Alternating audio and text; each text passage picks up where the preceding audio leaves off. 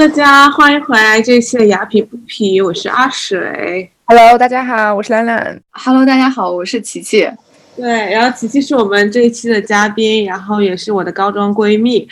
对，然后今天也是一个比较特别的啊、日子，就是呃，琪琪要不要跟我们大家说一下，今天我们录制这一天是是什么日子？哦，今 天录制这一天恰好是我的大学同学，呃，范逸然的头七。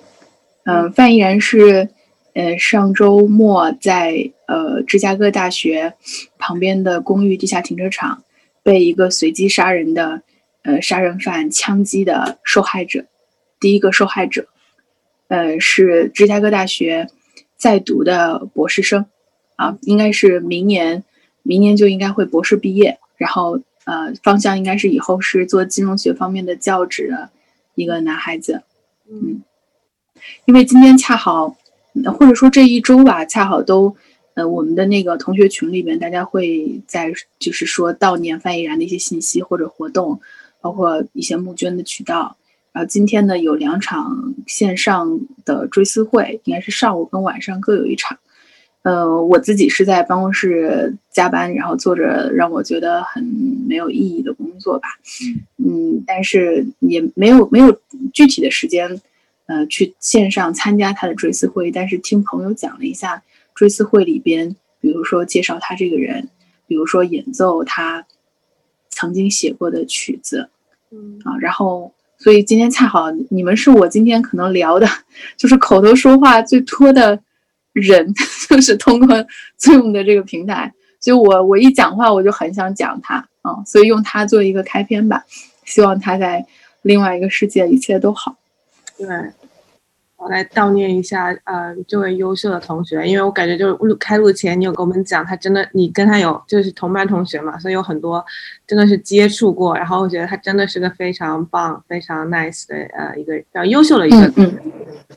对网网上写的关于他的介绍，他的朋友、导师、同学、家人、亲人对他的那些赞美，那些都是真的，就一点一点都没有水分，或者说是为了追思他而去过度的称赞他，完全没有，他就是那样的人，非常的优秀。然后即使在光华，就是所就是所谓的最优秀的北大这个同学里面，他依然是最优秀的那个，而且是呃，他是一个理科生，所以他对数学和一些比较难的学科有很强的学习能力。但另外一方面，他又是一个很有文科情怀的人，他去做编剧、做导演，参加就是大学生内部的呃，就是编剧啊，或者是话剧的活动，去自己去写曲子、写剧本，这些都是他。然后思考问题的角度很深，而且他是极少极少的在我们本科的时候修哲学双学位的人，但是这些东西又使得他不是一个看问题很矮板、固执，或者说让大家觉得是一个孤僻的天才，这完全不是他。因为他又是一个非常温暖的人，在任何情况下跟别人的交流、跟同学的交流，你你跟他去讲事情，你都觉得是一个很平等沟通的、互相理解的状态。嗯，所以他是一个非常非常非常好的人。对，感谢感谢琪琪的分享。你当时跟我说今天是一个很特别的日子，然后说今天是你大学同学头七，我都没有想到是范逸然。嗯然后当时你说的时候，我一下就感觉全身鸡皮疙瘩，因为前几天看到新闻，然后当时因为不认识嘛，但是又是嗯又是国际国际生留学，然后又是九零年跟我一年的，然后当时就突然觉得离我好近啊、嗯！但是现在又知就是又。第一手 从朋友的朋友就是讲一讲他对对，这样就就很不一样。然后可能就是呃，优秀的好的人，或者像一个传道者一样的人，在这个世上总要遭受比普通人更多的苦难，包括他的亲人可能要遭受更多的苦难。但像我 像我这样就是不是特别呃优秀的，或者说是正常苟活的人，就就就努力的活在当下，替他们去感受。我们同学就，嗯，那天聊的时候，就是发生这件事情之后，大家很多讲的就是说好可惜，然后第二句就是说活在当下吧，又配合着这一两年这种疫情管控的语境，又觉得，嗯，有一种说不说不出来的，但肯定是我们青青就是青年时代，或者说水水咱们高中的时候从来不会有过的这种情绪，就它可能是很向下的一个情绪，没有那么的积极，但它可能会萦绕着好多年吧。以现在的这个情况来看，对，我感觉就是感觉，嗯，名校啊。首先我要说一下那个琪琪，你太谦虚了。这个北大高材生 啊，对于你来说，我们更加我们更加是不优秀了。嗯，不过说到就是。说到啊，就是像范逸人这样这么有才有就青年，就感觉就是在名校可能可以见到很多，就是朋友圈、交友圈可以认识很多这种优秀的，嗯，优秀的人才。所以我们今天就是想讨，就这个这个也不是今天为什么讨论这个话题了，但是就是本来是今天想讨论名校光环到底能照你闪多久，然后正好就嗯正好发生这件事情，所以就两件结合了一下，嗯，所以我们现在就。聊一下名校光环，嗯，所以琪琪，你觉得，呃，你对名校光环怎么看？你觉得毕业生就毕业了之后就一帆风顺了吗？啊，我因为我是零八年上的大学，嗯，然后跟水水是高中同学，当时上北大也是我很多年的一个梦想吧，然后上到北大之后就特别特别开心。那当然，我觉得。可能从我一我从一个孩子，虽然我十八岁上了大学啊，但我我自己现在回想起来，十八岁还像一个小孩一样。我觉得在北大七年的时间，他给了我迄今为止人生除了除了我父母家庭之外给我的一切吧。我整个的人的成年是在是在那个学校的阶段完成的。嗯，我我觉得在那个阶段里边，至少最大的一个收获是他给了我呃很大的成长跟试错的空间。而且因为有这个光环，光环在这个光环之外的其他的人，会更倾向于相信你、认可你、给你机会，啊，这个也是我后面，嗯，就是找法律类的工作的时候，刚开始我很不自信，也碰过壁，但是我现在的律师事务所接纳了我，包括再往后面很认可我，这是一个隐形的一个一个加分吧。大家还是觉得你你是当年上了光华的，因此你肯定特别的聪明。呃，你肯定就是在北大这么多年，呃，无所谓你是不是 GPA 排名第一的，但是你一定比，呃，普通的就是好的学校出来的同学要更强，所以工作里边也更信任你。这些东西都是一个隐形的、隐形的这个嗯好处吧。我很感谢这个好处啊，因为我我并不觉得说我上北大那一刻我真的就是优秀的，后面好多时候就是挫折也是后面自己，呃，经历过来的。对然后那个第二个或者说更大的收获就是开头我们提到的，我见过那么好的人，我的同学，而且其实，在北大的时候，我觉得跟同学的接触是远高过跟老师或者说跟所谓的社会资源人士的接触的，因为学院太大了，老师也不会像高中那样那么密切的去关注你的行踪，关注你的成长，不是的，我们都是跟身边的人在学习。我现在回回过头来看光华的那个阶段。一定是我人生当中接触到的最好的小伙伴的阶段。我说这个最好不是在就是批评或者是什么说啊那个那个圈子大家就一定很聪明，不是的，而是说那个阶段它是一个强密度的，就是每个人有每个人充分的那个优点，把它放在了你住在那种呃就是宿舍很紧密的环境里边，你有那么多的细节的时间可以去观察他们，知道他们呃的优点是在什么样的方面啊。然后这个就会我包括我现在做很多事情，想很多事情，我我还是会想到我高呃我大学的时候，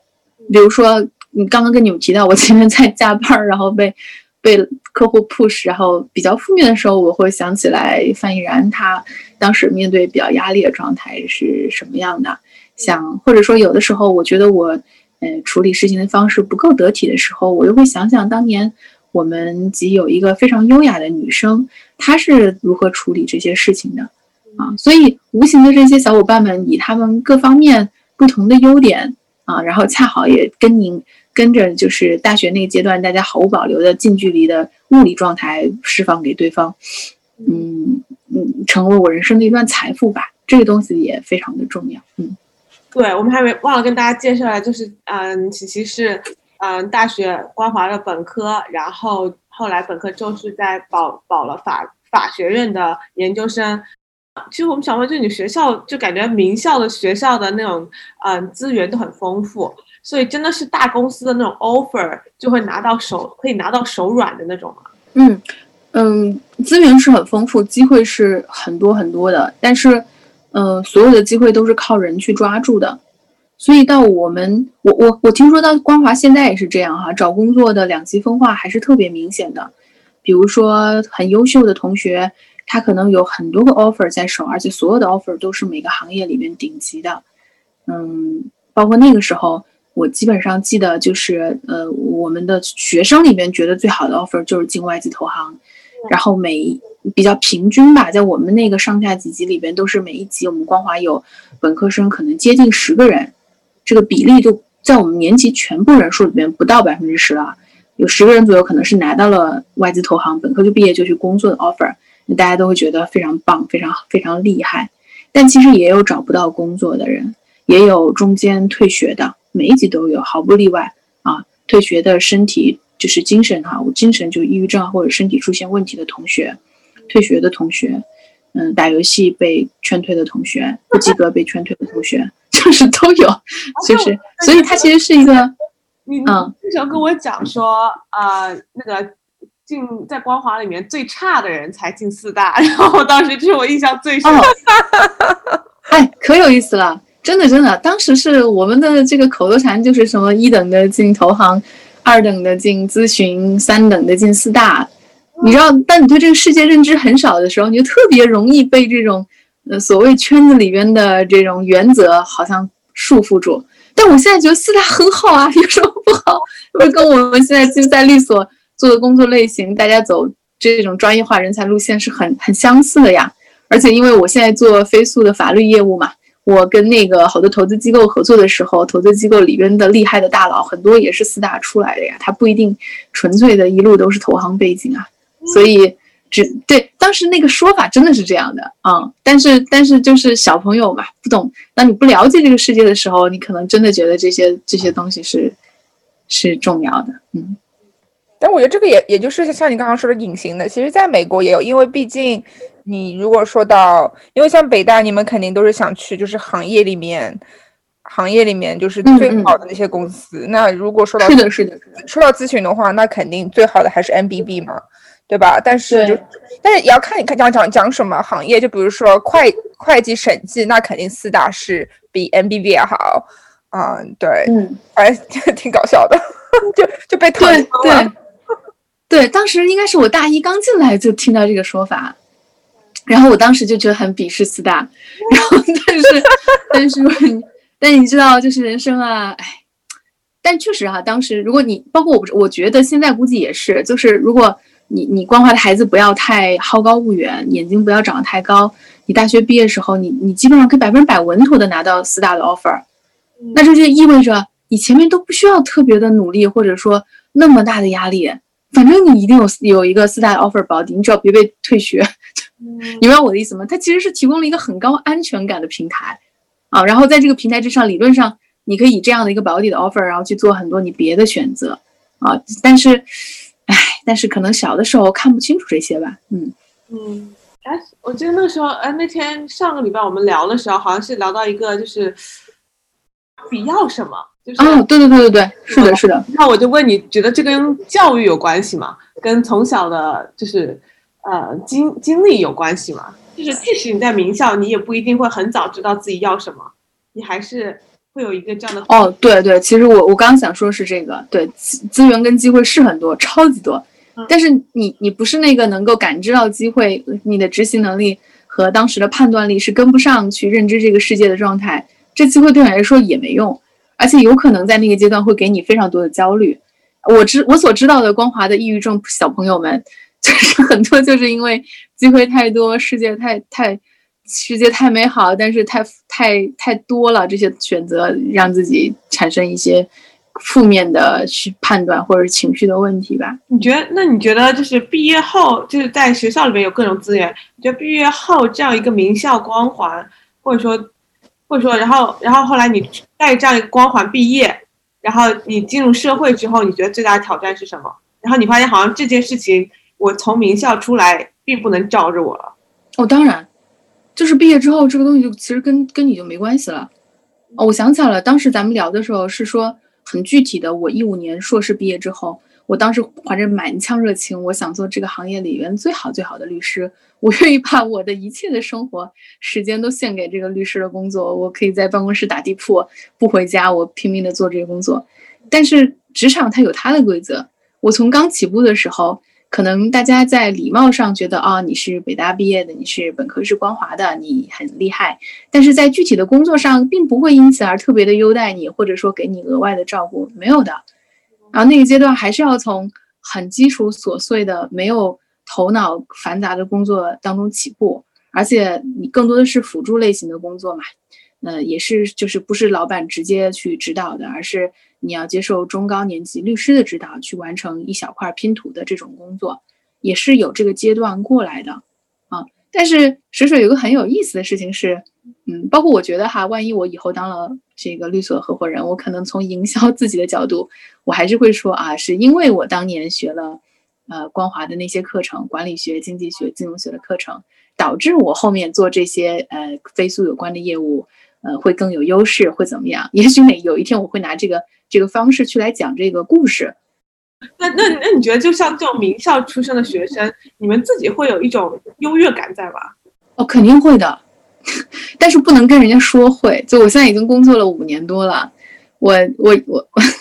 往下一步就是要要藏着这些这些想法了，某种程度上可能是偏见或者是之类的，嗯，还是我就会有智力上的优越感吧，或者或者呃，一方这是两方面哈，一个是我对自己的要求一定会比会更高，第二个方面是我看到就是对自己要求不高的人，或者说无法。无法在有的工作的细节上满足符，就是符合我说的那个要求的人，我可能心里会，嗯，会心里会挑剔他的工作工作成果，但这个东西呢，又不能让这个挑剔表现出来，所以归根结底，我觉得还是因为在北大七年时间，使我养成了这种嗯挑剔吧，或者说是优越感吧。这个很难很难很难改变，我觉得我大概两两个月之前跟我另外两个好朋友，也是北大同学，一起出去旅游过。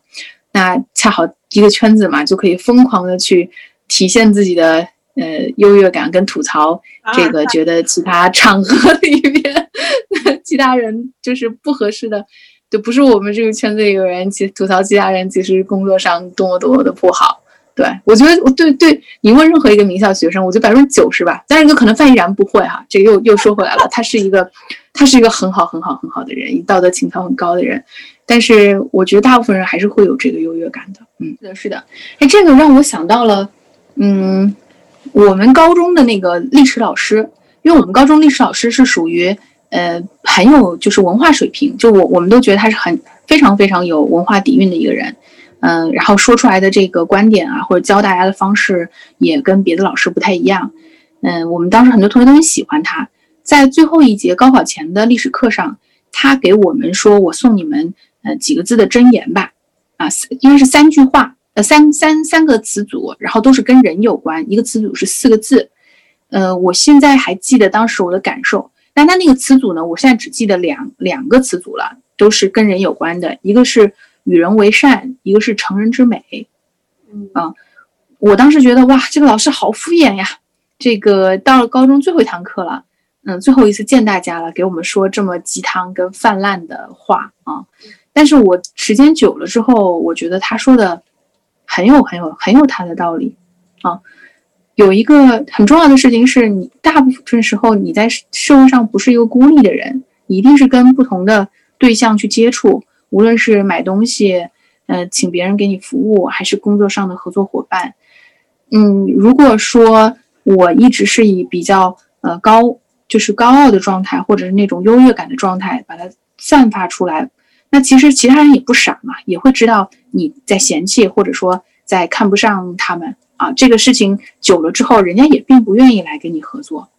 我我觉得大部分人的工作可能都还是跟人打交道，不是那么的孤立的，而且。而且就是，就算我现在做法律工作，我往后面也要去想怎么从经济的角度把这个法律服务给做大，把这个业绩给做好。那我我必须以一个好的状态跟身边所有的人去合作，包括跟我不是很有经验的客户去满足他们的需求，去尊重他们的需求。嗯，对我其实你你应该更了解我。我高中时候可可自大了，就是 我就觉得我世界第一厉害。然后 这个旁边的小伙伴呢都不如我，我就我就是世界上最厉害的。当然也是被父母、跟老师，还有还有我的好朋友们，包括水水啊，也是被被大家宠出来的。我我们那群人比较奇葩。对，然后然后这个心理呢，到了大学跟到了社会上，到了工作场合之后，要花好多年的时间去慢慢让他寻求平衡，因为这个世界它不是围绕着你转的。就算你真的很厉害，就算你确实智商比所有人高很多，但你还是在一个复杂的人际网络里边要去做这些事情和跟其他人合作嘛，嗯，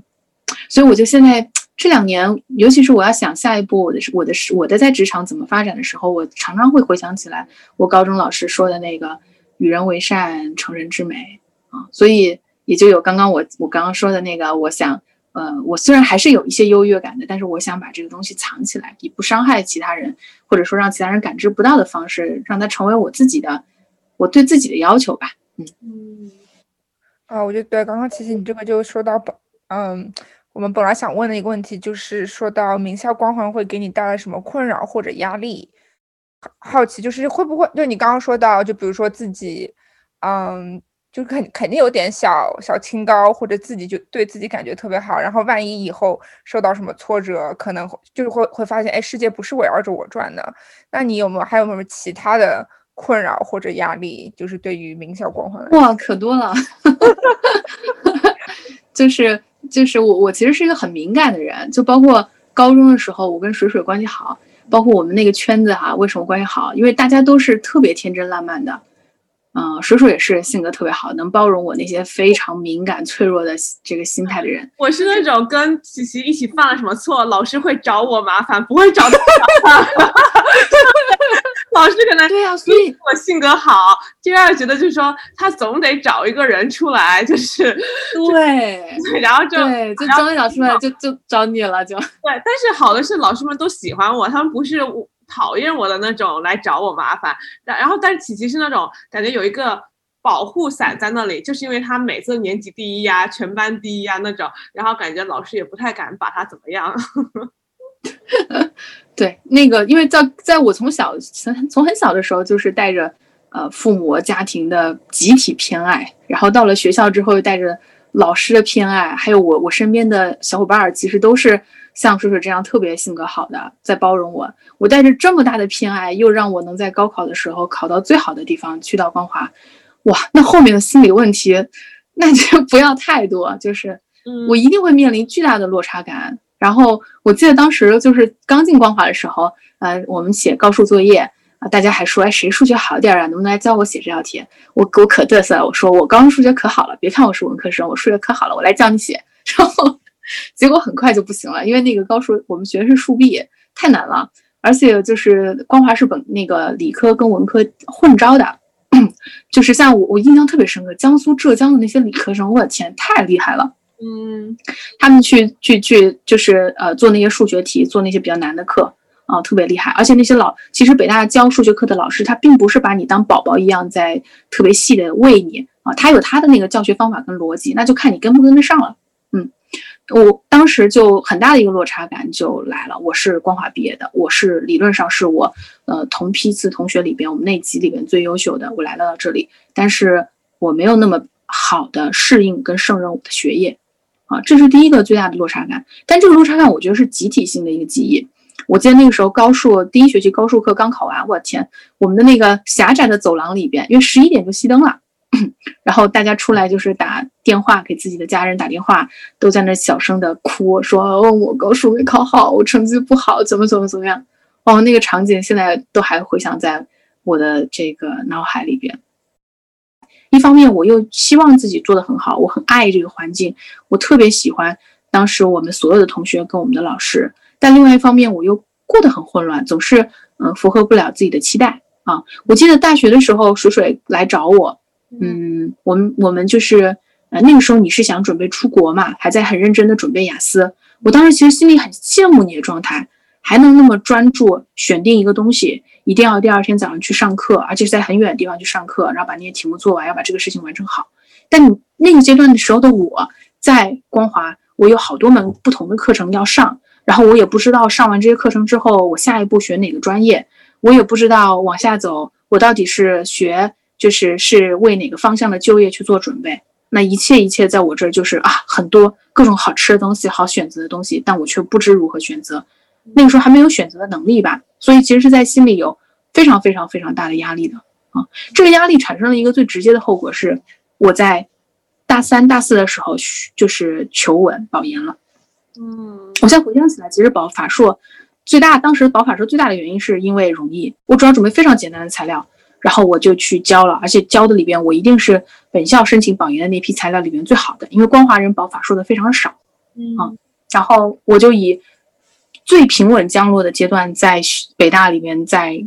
平稳的待了三年，啊，但其实那个时候可能少一些勇气跟明白当时的问题在哪儿吧，就是还是要知道自己要什么，但我觉得很多人比较稳，啊，三十岁之后可能都还没有